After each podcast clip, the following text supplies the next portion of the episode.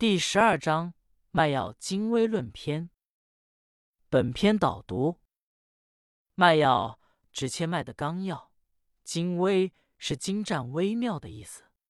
由于本篇讨论望、闻、问、切四种诊断方法，其中有以论脉更为精要深微，故以此名篇。本篇首论诊脉的基本原则，如时间、部位、方法；后论各种诊法的诊病原理和具体运用，强调四诊合参；最后论脉与四时相应。五脏失守的病症及尺夫诊病法。皇帝问曰：“诊法何如？”岐伯对曰：“诊法常以平淡，阳气未动，阴气未散，饮食未尽，经脉未成，络脉调匀，气血未乱，故乃可诊有过之脉一。”注释：亦有过之脉，有病之脉。译文：皇帝问道：“诊脉的方法如何？”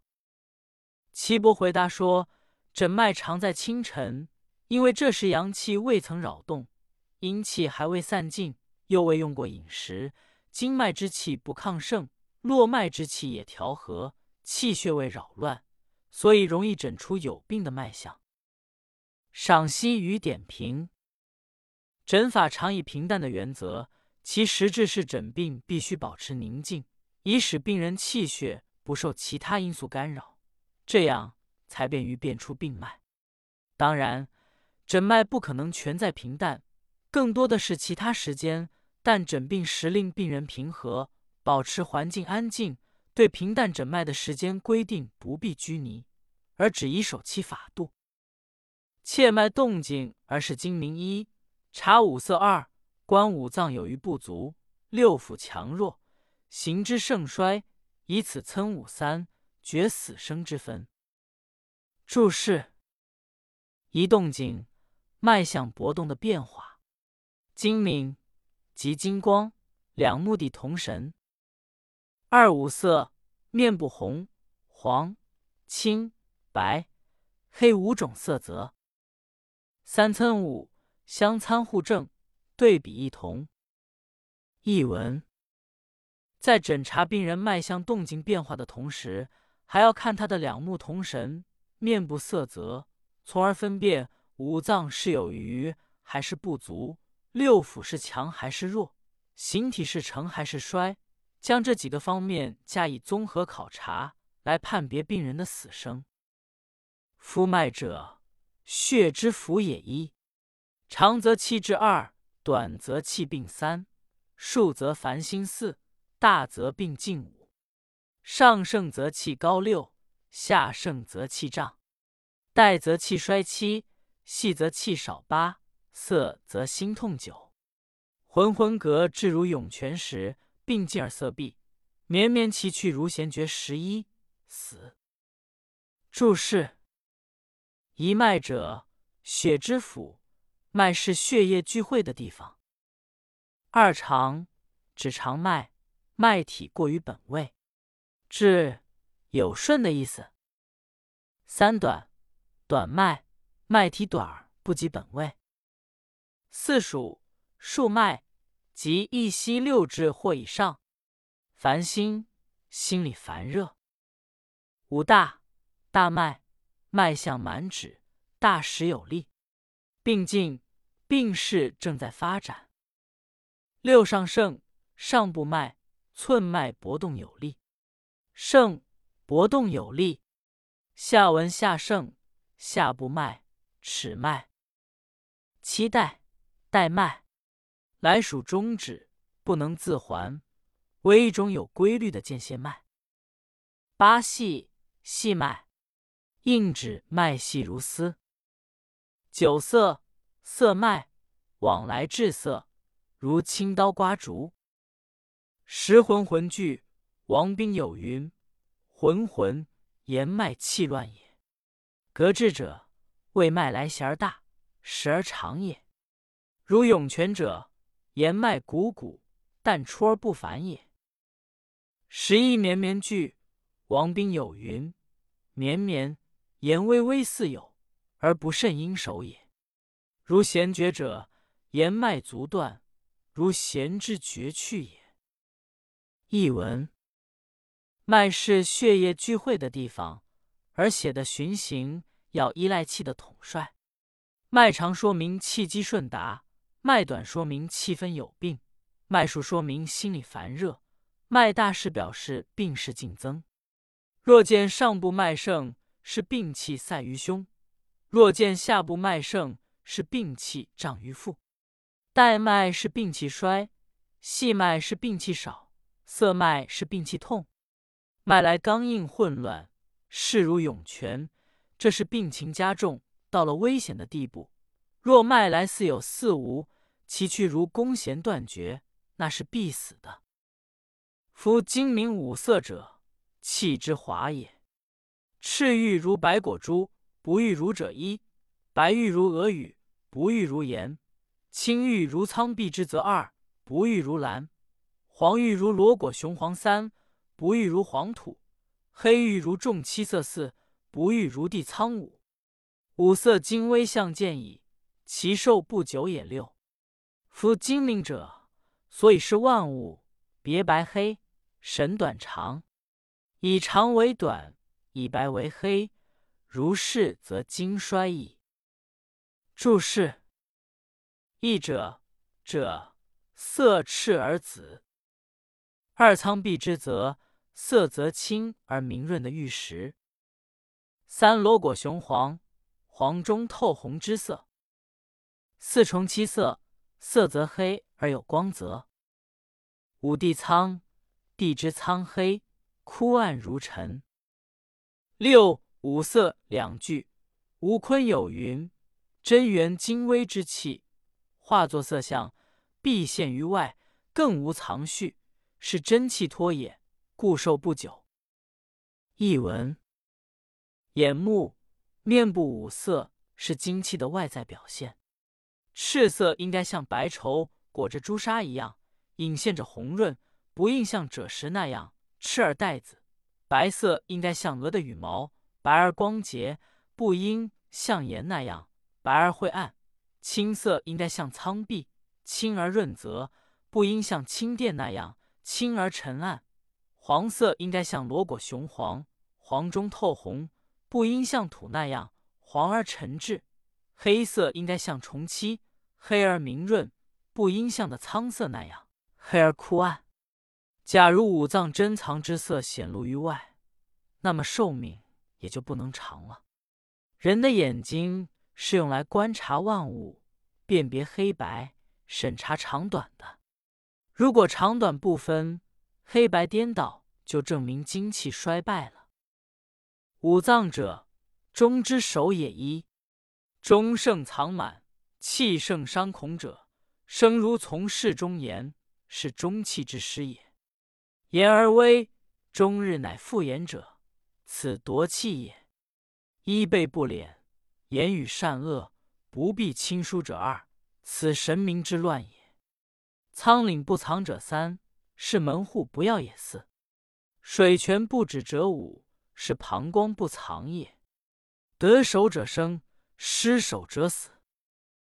注释：一五脏者，中之首，五脏作用是藏精气而守于内。二不避，不别，不分。三仓廪，指脾胃，谷脏曰仓。米藏曰灵，仓廪指储藏米谷的仓库。中医认为脾胃有收纳腐熟水谷、运化精微的功能，故称脾胃为仓廪。四门户不要，大便失禁。无水泉，小便的美称。译文：五脏的作用是藏经手内的。如果腹气盛，脏气满溢到对身体有害的时候。说话声音重浊，像从内室中发出的一样，这是中气被湿邪阻滞的缘故。如果讲话时声音低微，好半天才说下句话，这表明正气衰败了。如果病人不知收敛衣背，言语错乱，不分亲疏远近，这是精神错乱了。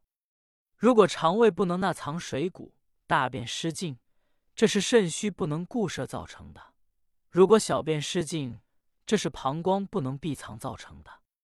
总之，如果五脏能够内守，病人的健康就能恢复；否则，五脏失守，病人就会死亡。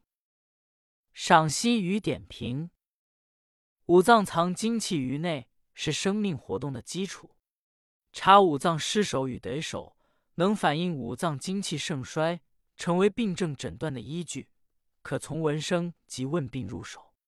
声音重浊，则是中气为湿邪所困，为脾失守；声音低微，言不能续，则是气被劫夺，为肺失守；不知羞耻，不必亲疏，则是神明之乱，胃心失守；泄力不精。门户不顾，则是脾胃失调，为脾失守；小便失禁，则是膀胱失约，为肾失守。夫五脏者，身之强也。头者，精明之府一，头轻视身二，精神将夺矣。背者，胸中之府，背屈肩随，府将坏矣。腰者，肾之府。转摇不能，肾将备矣。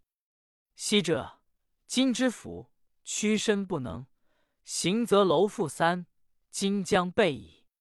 骨者，髓之府，不能久立，行则震吊四，骨将备矣。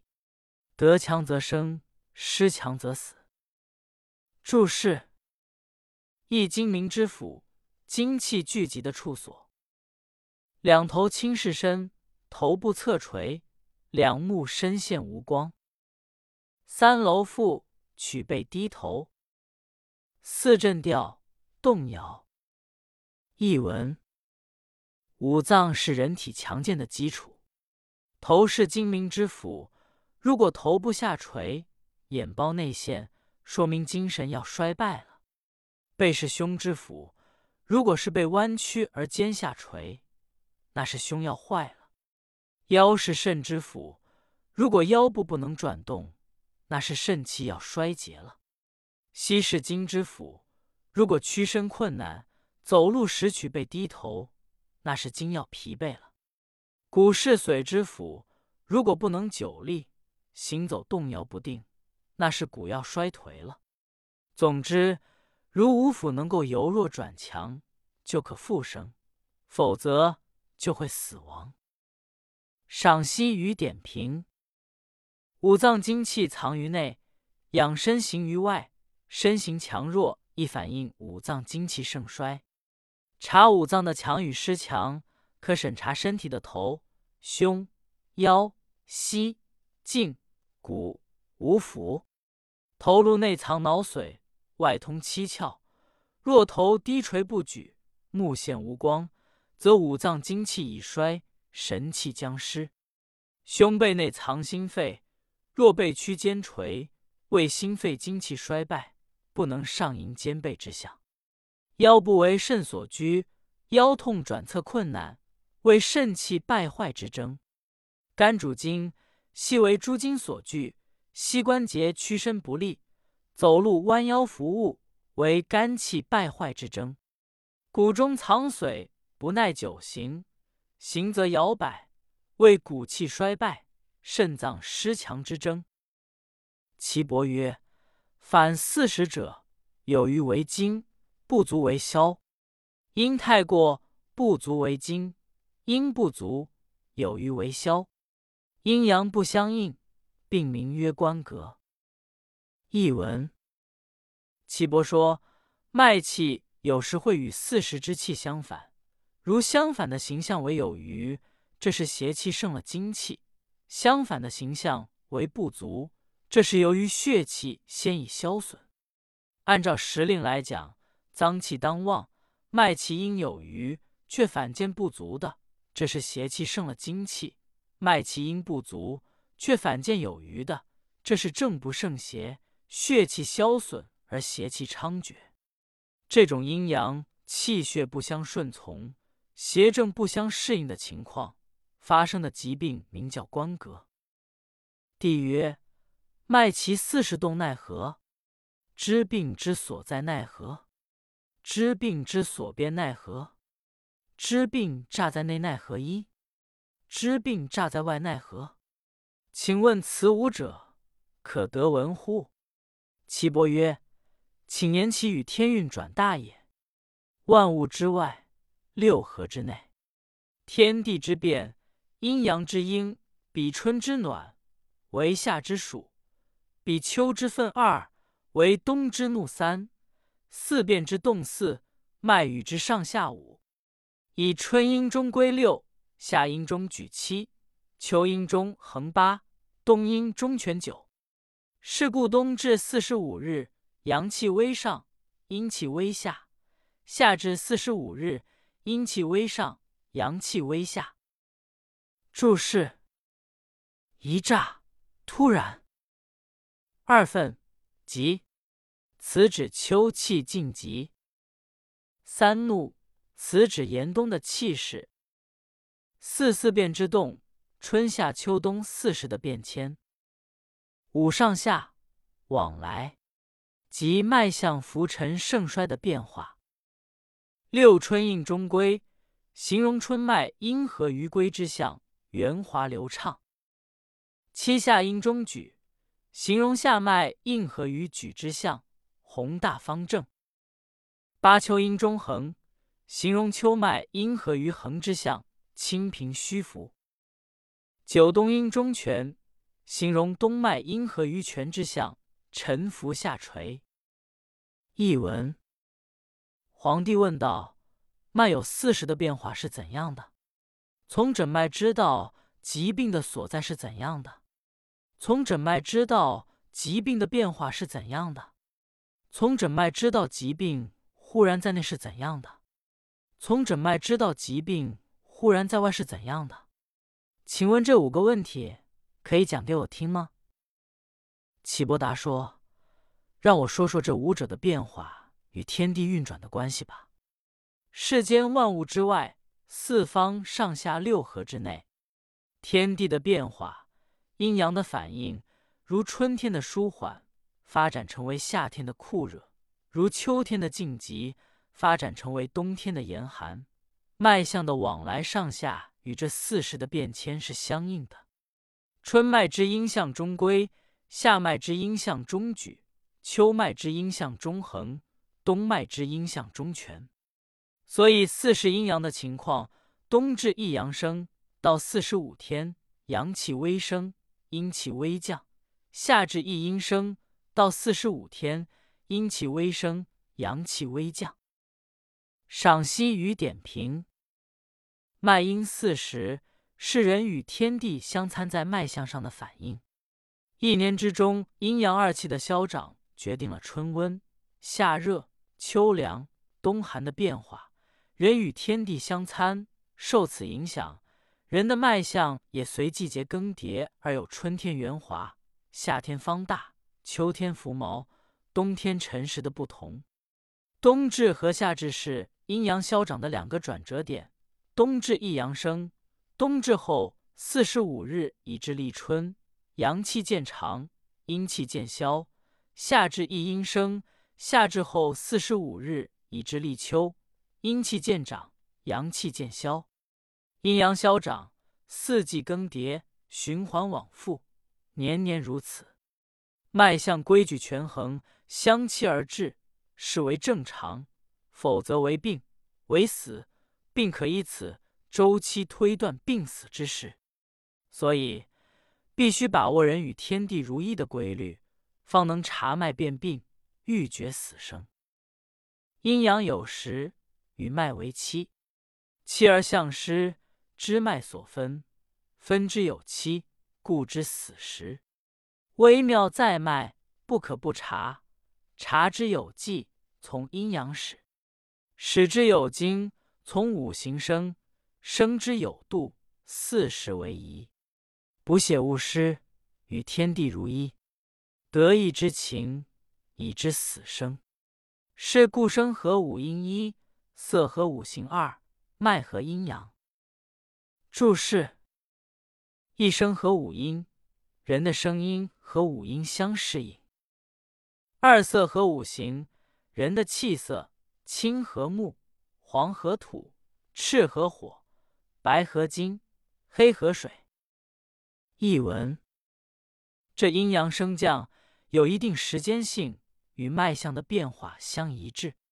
假如脉象和四时不相应，就可从脉象里知道病是属于何脏，再根据脏气的盛衰，就可以推究出病人的死期。这里的微妙都在脉象上，不可不细心的体察。而体察是有一定要领的，必须从阴阳开始。阴阳亦有开端，它是借着五行产生的，而它的产生又是按一定的法则，即以四时的变化为其规律。看病时就要遵循着这个规律，而不能偏离，将脉象与天地阴阳的变化联系起来考虑。如果真正掌握了这种联系起来看问题的诀窍，就可以预知死生了。所以说，人的声音是与五音相适应的，人的气色是与五行相适应的，而人的脉象则是与天地四时的阴阳变化相适应的。是故持脉有道，虚静为宝。春日服，如鱼之游在波衣；夏日在夫，泛泛乎万物有余。秋日下夫二，蛰虫将去；冬日在谷，蛰虫周密三。君子居士，故曰：知内者暗而记之，知外者终而始之。此六者四持脉之大法。注释。亦如鱼之游在波，比喻春脉浮而未显。二下夫，脉搏由浮而微沉，非轻举所能触之。三蛰虫，藏伏土中越冬的虫。四六者，指春夏秋冬内外。译文。所以持脉有一定的要诀，虚心静气是宝贵的。脉象随着季节的不同而不同，春天脉上浮，像于油波中一样；夏天脉冲皮肤，浮泛像万物充盛似的；秋天脉见微沉，似在肤下，就像蛰虫将要入穴一样；冬天脉沉在骨，像蛰虫密藏洞穴，人们深居室内似的。